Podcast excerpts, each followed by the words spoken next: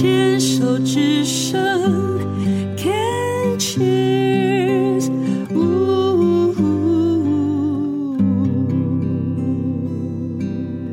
病虫害防治第四段要继续跟颜姐姐聊一聊。颜姐姐有没有想过自己的人生灰熊精彩？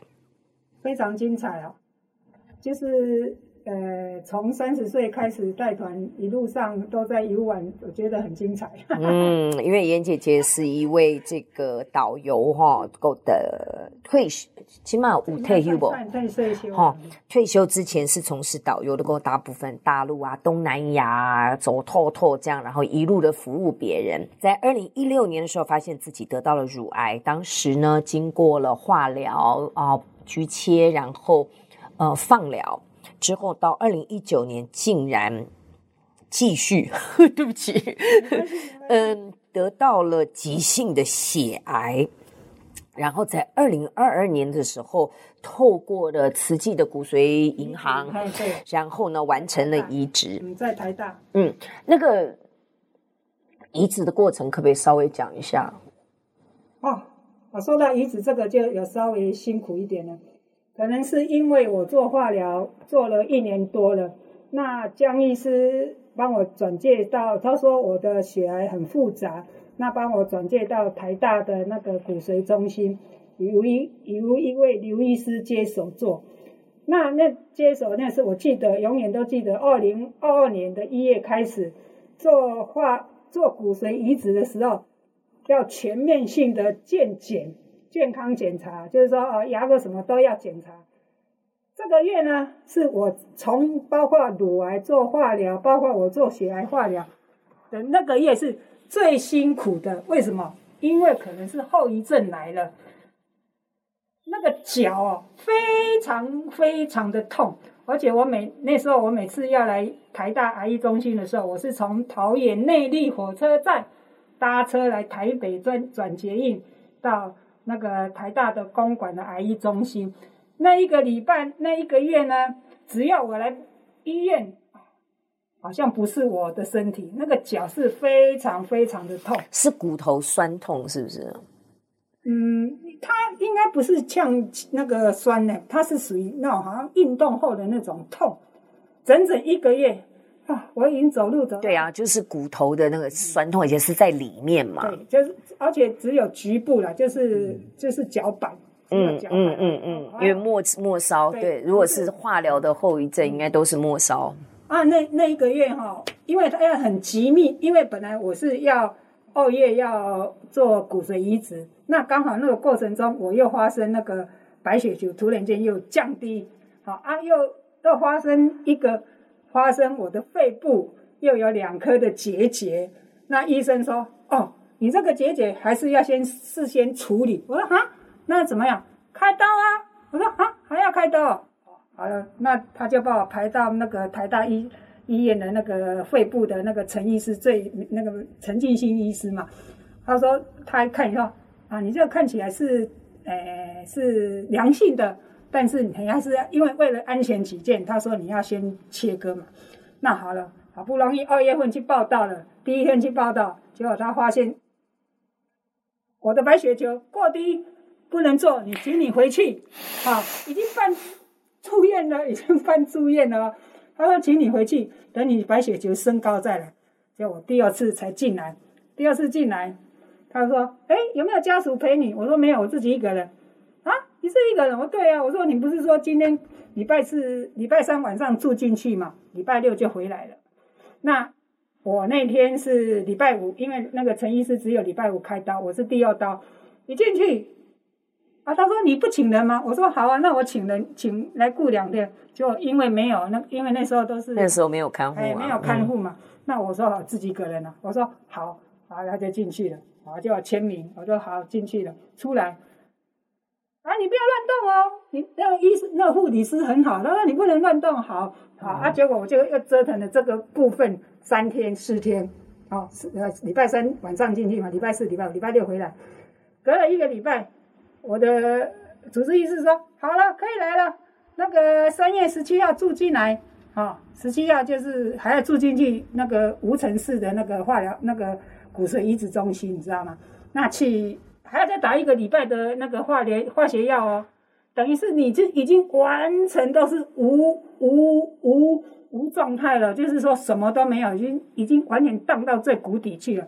再打一个礼拜，啊，我永远记得三月二十四号，哎，对，三月二十四号中午十一十点多的样子，十一点的时候，结果那护理师说：“你不用紧张，不用了。”我以为说，以为是说要去另外一个手术室，结果不是哦，结果呢一个一个一包包的十五 CC 而已哦，就是那个他们说的什么什么，就是那个骨髓移植那个十五 CC 而已啊、哦，好，就跟血袋一样嘛，啊，比血袋还要淡。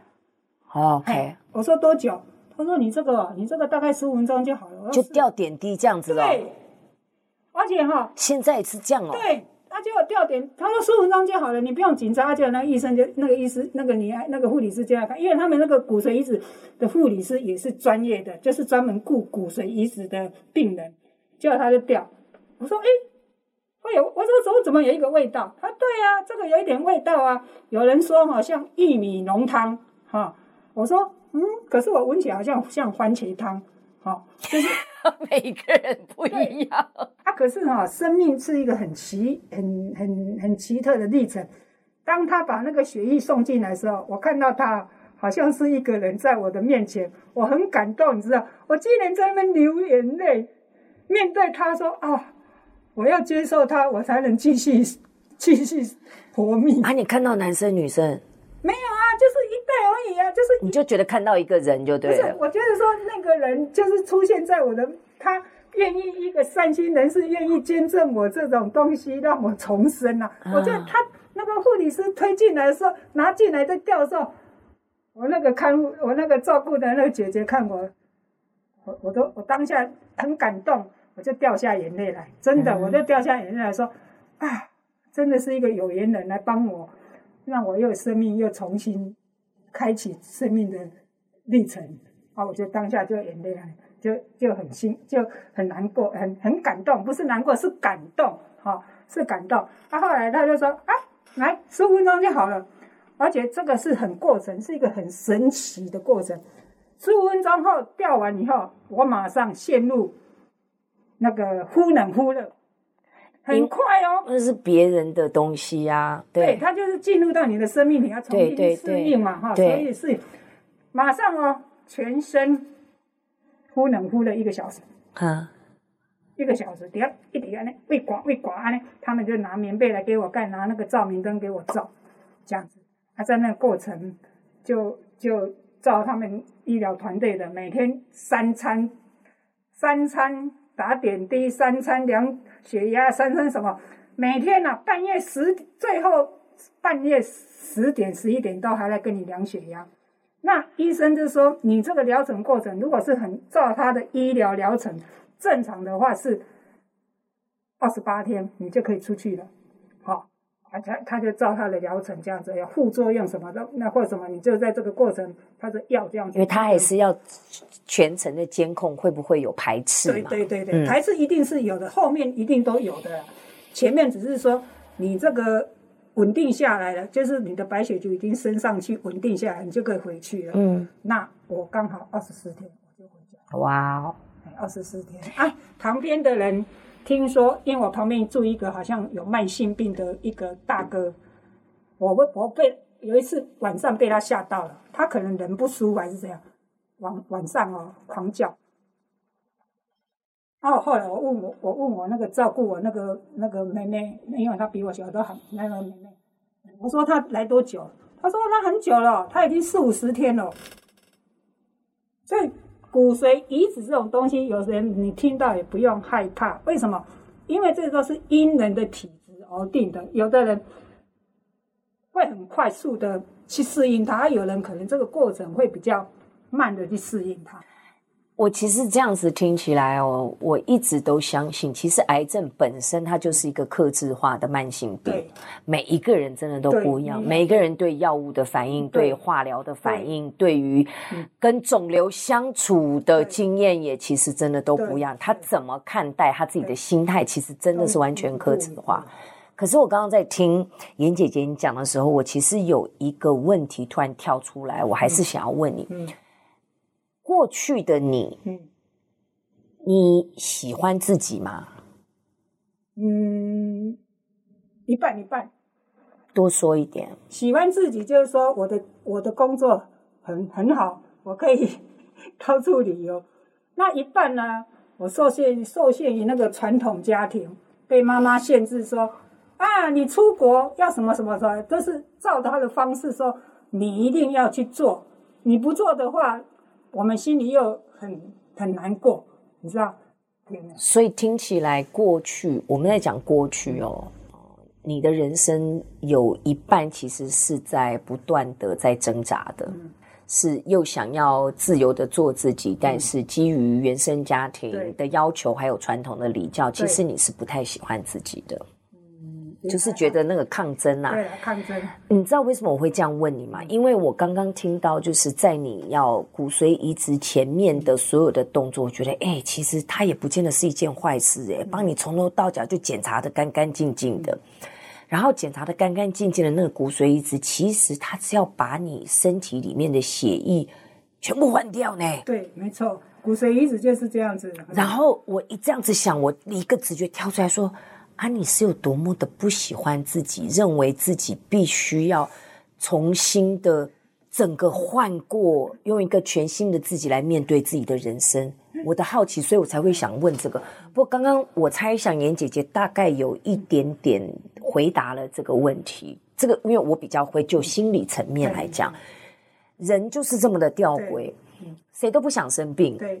可是当你自己在潜意识或你自己没有意识到你没有办法去解决这样子的一个困境或问题的时候，有时候会去制造这样的一个极端的方法，让自己去砍掉重练。也有可能，我不知道这个，可能妍姐姐你自己要思考一下，是是蛮有趣的啦。那今天谢谢你来接受我们的访问哦，谢谢。